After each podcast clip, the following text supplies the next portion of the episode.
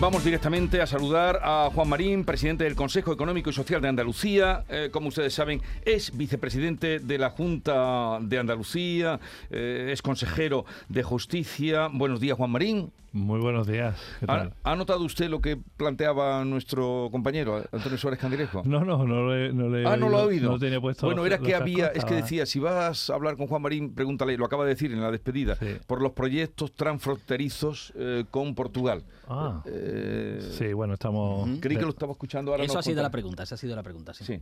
Eh, pues empezamos por ahí. Por donde quieran, yo encantado. ¿Qué hay de eso? Bueno, nosotros dentro de lo que es el Consejo Económico y Social de Andalucía eh, tenemos también en marcha una serie de proyectos eh, con nuestro país vecino y amigo, Portugal, especialmente en todo lo que es la zona del Alentejo eh, y el sur de Portugal, puesto que es la zona fronteriza con nuestra comunidad autónoma. Y en este sentido son proyectos que van en la línea de las comunicaciones fundamentalmente, de la utilización conjunta, de muchos recursos que eh, en el futuro tendrán que ver con esa conexión ferroviaria entre lo que es la provincia de Huelva y el sur de Portugal. Y creo que son sin lugar a duda proyectos muy interesantes que también se enmarcan dentro de esa, de esa iniciativa que se puso en marcha hace ya algunos años que, que, es la red transnacional atlántica, donde los países que formamos parte de la Unión Europea, como es Portugal, Francia o España, y que tenemos en este caso, intereses comunes, especialmente en el ámbito estratégico desde el punto de vista de las comunicaciones, porque al final, si hay buenas conexiones ferroviarias, si podemos hacer un uso conjunto de del aeropuerto de Faro, eh, en definitiva, abrimos ese espacio por la vía de la Plata para conectar el sur de Europa, porque es donde estamos, en el sur de Europa, con el corredor central, pues sin duda eso nos va a beneficiar absolutamente a todos. Así que en esa línea estamos y ahora precisamente vamos el próximo día 1 y 2 de este próximo mes de diciembre.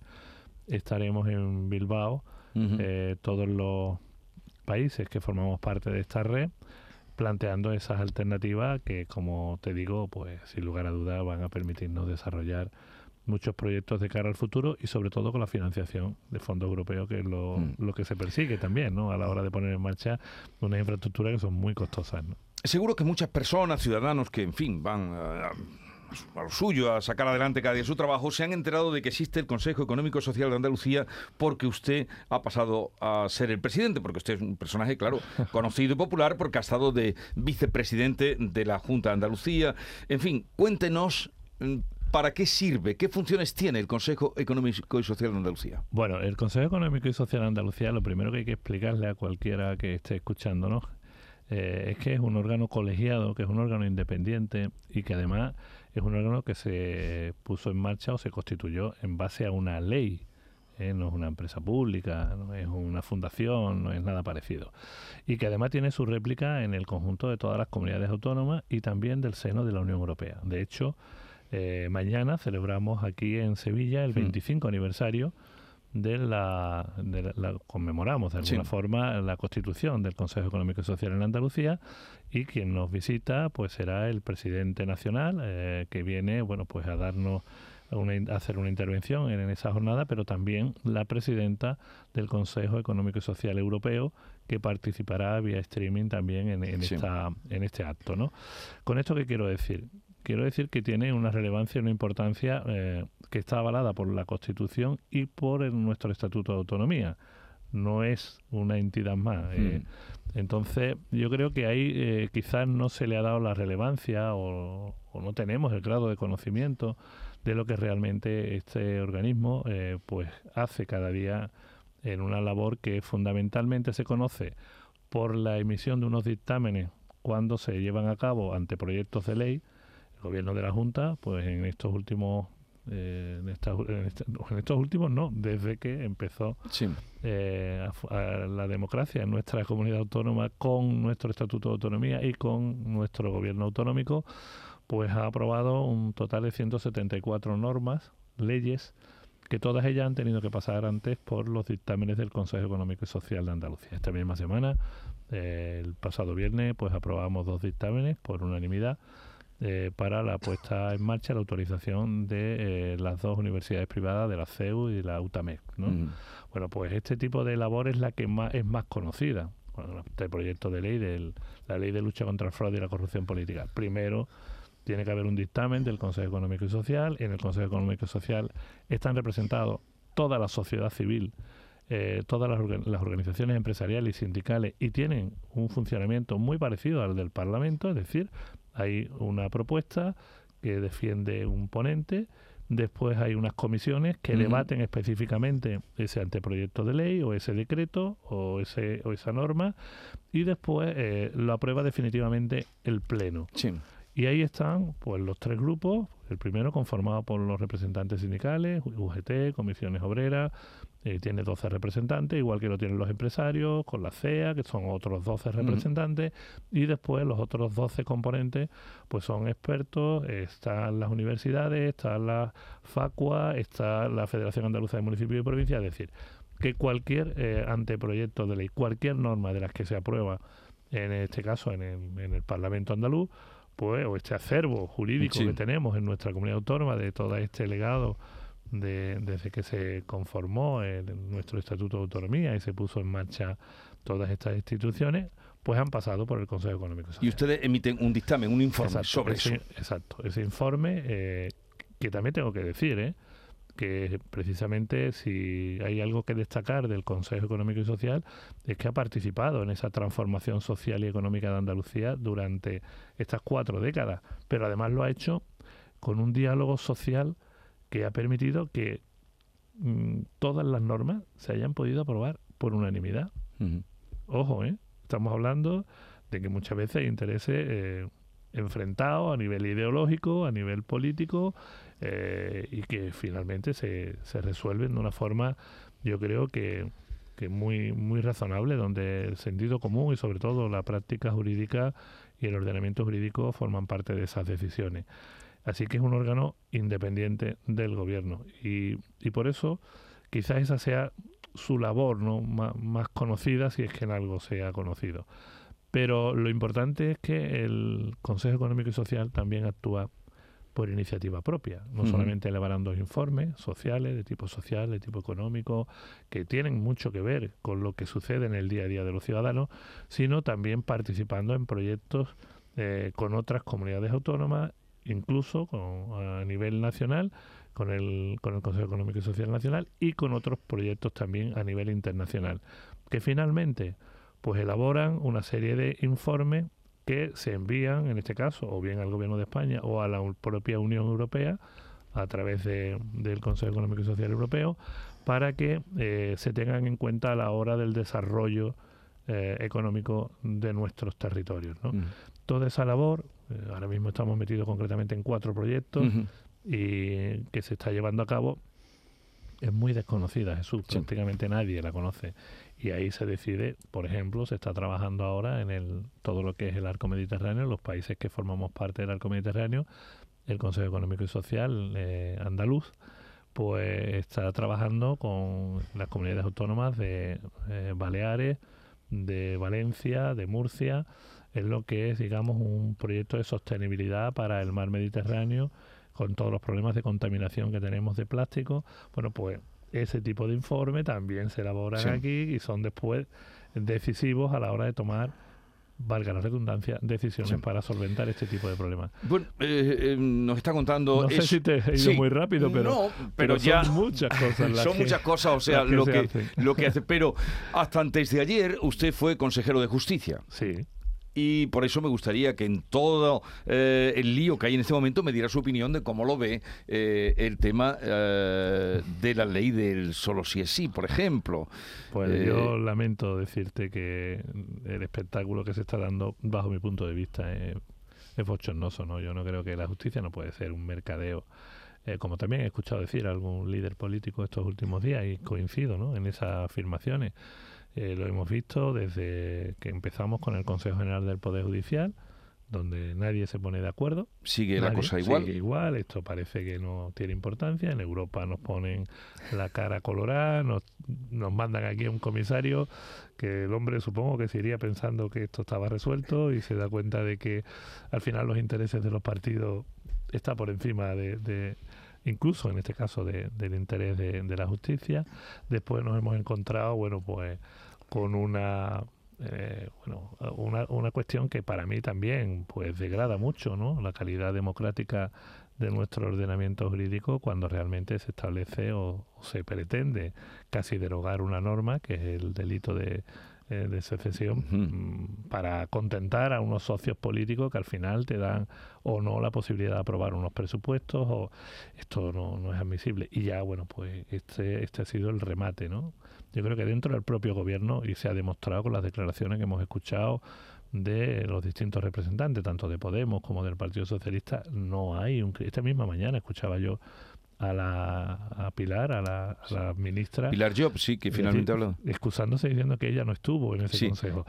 Eh, pero ha dicho calma y tranquilidad, es lo que ha dicho. Pero, verá, eh, esto no va de. Yo creo que eh, la justicia, y como tú bien decías, he sido consejero de justicia, la justicia hay que ponerla en, su justo valor.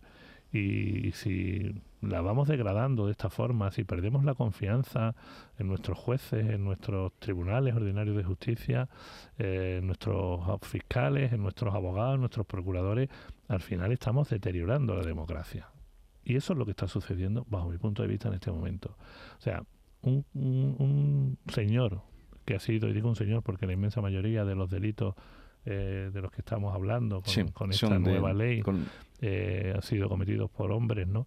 Eh, comete una barbaridad de las características que todos conocemos. Se hablaba del caso de la manada, se hablaba del caso...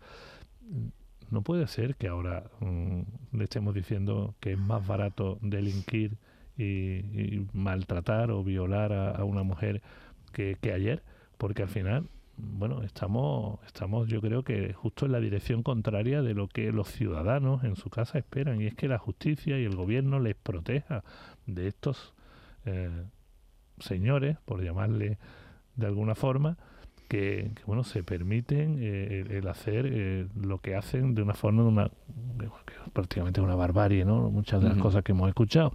Y ahora cogemos y reducimos las penas o les permitimos salir antes de prisión de verdad, yo lo veo con, con, mucho miedo, ¿eh? te lo confieso, te lo con mucho miedo. Yo soy padre y pienso en lo que puede pasar y, me decepciona ¿no? el poder escuchar este tipo de cuestiones y más de un gobierno, eh, evidentemente, que, que si siempre se ha intentado eh, identificar ha sido precisamente por su lucha contra eh, en este caso los casos de violencia de género, contra los maltratadores, contra los violadores, y que ahora pues se lo estemos poniendo más fácil con esta con esta ley. Me parece sinceramente que no es, no es de recibo y estoy entiendo perfectamente el cabreo que muchísima gente tiene, sobre todo muchísimas mujeres que estos últimos días hemos visto casos que, que ahora se sienten con miedo porque ven que su la misma persona que las ha violado mm van a estar en la calle dentro de unos mm. nada, en un tiempo cortísimo, ¿no?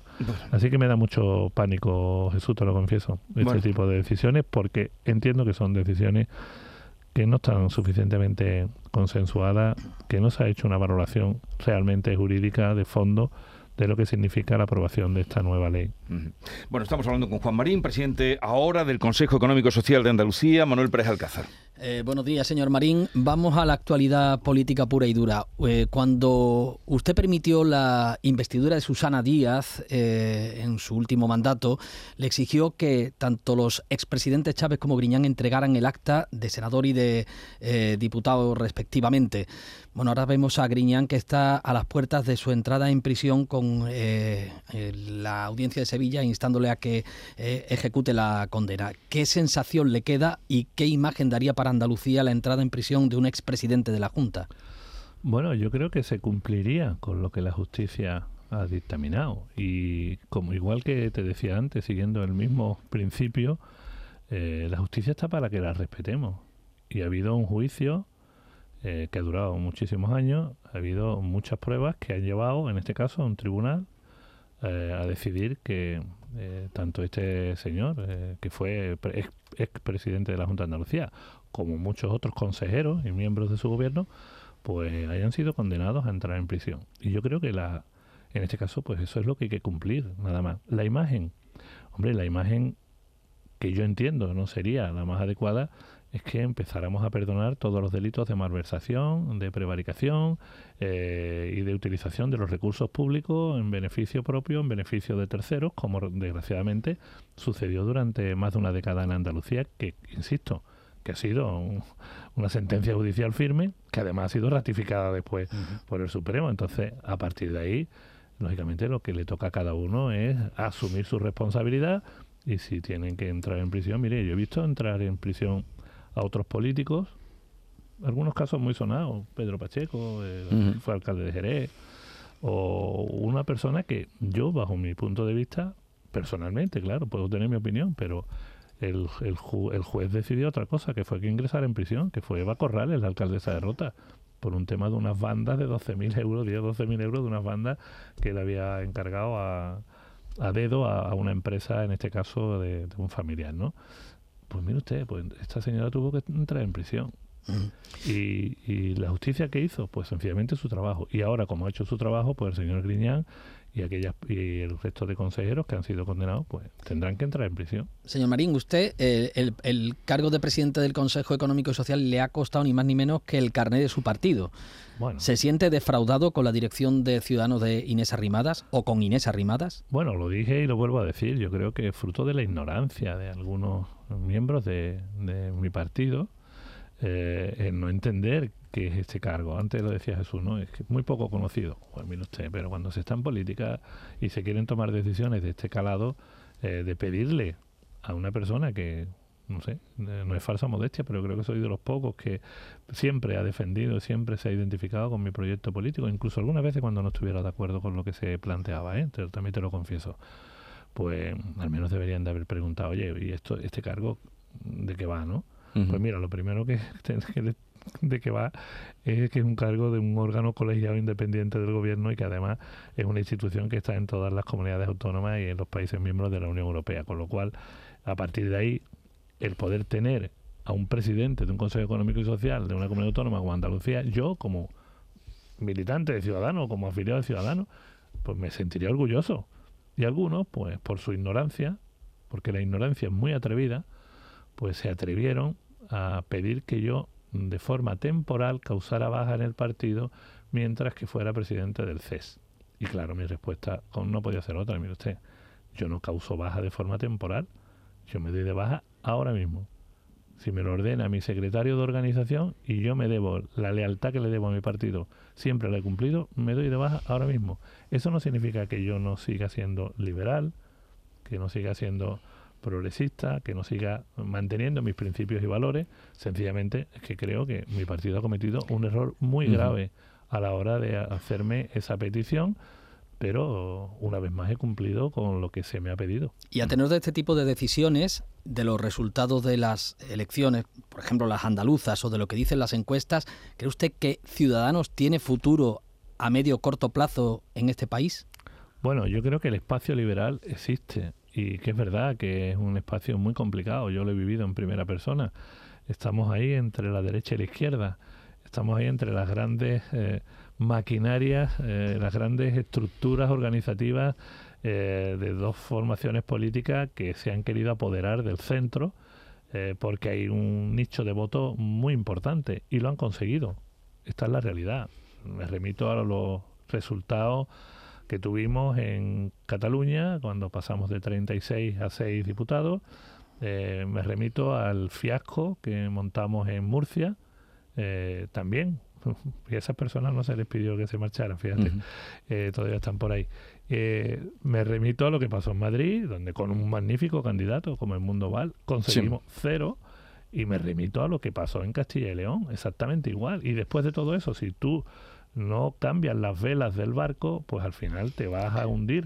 Y desgraciadamente es lo que nos pasó también en Andalucía. Las velas del barco es el mascarón de proa, es sin arrimadas. No es cambiar a la, dirigente, es cambiar, fundamentalmente, mira, ahora estamos con el tema de la refundación. Yo siempre he defendido el liderazgo de Inés, me parece una política fantástica, eh, pero Evidentemente, sí, ahora, una, una de las cosas que puedo compartir con, con el proyecto de refundación de mi partido, o el que fuera mi partido, digamos de forma oficial hasta hace poco, es precisamente en que no se puede mezclar el, digamos, el líder político con eh, lo que es la organización, porque mm. son dos cosas completamente diferentes.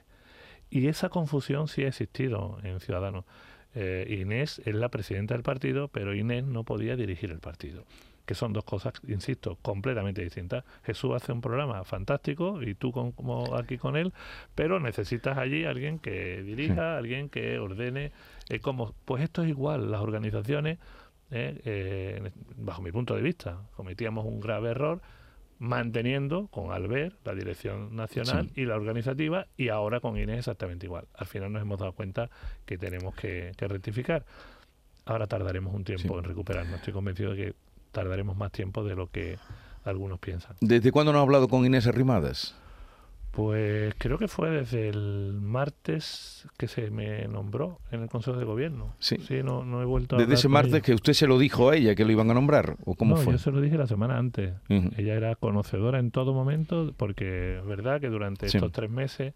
Bueno, yo te tengo que decir, Jesús, primero que yo no quería trabajar lo siento, lo confieso delante de todos los andaluces. Bueno, usted... Yo no quería trabajar ahora, quería unas vacaciones porque me las he merecido. Llevo toda mi vida trabajando y yo quería descansar un poco. Entonces, en este tiempo es verdad que he recibido, en estos tres últimos meses antes del nombramiento, muchísimas llamadas y muchísimas eh, ofertas de todo tipo.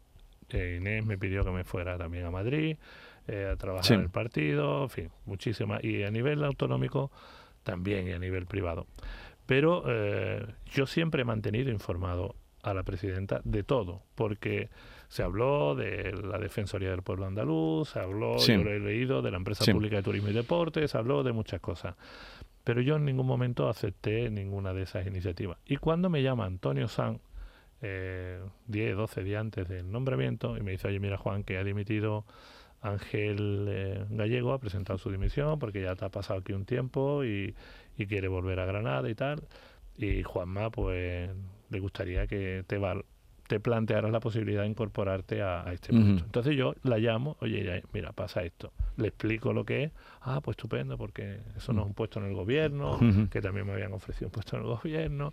Digo, no, yo dije que yo no iba a entrar en gobierno y lo voy a respetar, eh, porque siempre mis compromisos procuro cumplirlo y hasta ahora lo he, lo he podido hacer. Entonces, pero esta opción está encima de la mesa. Entonces ella ha sido conocedora desde que me llama por primera vez Antonio Sáenz y me ofrece esta posibilidad. Y cuando eh, me llama el presidente el domingo antes del nombramiento, que yo le había pedido que lo retrasara un poco por cuestiones familiares y personales, y me dice, no, no, pero el martes lo voy a llevar a Consejo de Gobierno. Digo, bueno, pues no te preocupes, voy a llamar a Inés. Y esa misma noche del domingo la llamo. Mira, Inés, me ha llamado Juanma y el martes vaya el nombramiento. Ah, estupendo, que no sé qué, no sé cuánto. Hablamos el lunes y volvamos a hablar de lo mismo. Y por la noche recibo esa llamada de. Carlos Pérez Nieva. Donde le piden que... Donde me pide de una forma al hombre, además muy apurado, porque me dice, es que yo no sé cómo pedírselo. Eh, pues, pues, dime lo que me tengas que decir. Y cuando me dice esto, yo llamo a Inés y no conseguí hablar, con, ella. Y el martes por la mañana eh, sí me mandó un WhatsApp y me dijo que, es que había algunos miembros de la ejecutiva que le habían pedido que de forma temporal. Digo, mira, no, no, y no, no, he, vuelto a hablar con ella. Tenemos que, terminar porque me están ya. muy rápida, no, muy rápida, ¿Se vería volviendo a la política con alguna otra sigla que no fuera la de Ciudadanos? Mm, mira, Manolo, yo no voy a volver a la primera línea de política. Estoy muy bien en donde estoy. Y lo que sí he dicho siempre, y te lo confieso y te lo digo aquí públicamente, es que en el futuro no descarto presentarme en mi ciudad, en San Lucas Barrameda, porque yo qué sé, tengo esa cosita. Estuve ocho años allí y me gustaría volver a echar una mano. Bueno, pues eh, Juan Marín, le deseamos lo mejor al frente del Consejo Económico y Social de Andalucía. Gracias por la visita y que vaya bien la jornada de mañana. Seguro. Eh, vamos ya apuradísimos, pero enseguida volvemos. La mañana de Andalucía con Jesús Vigorra.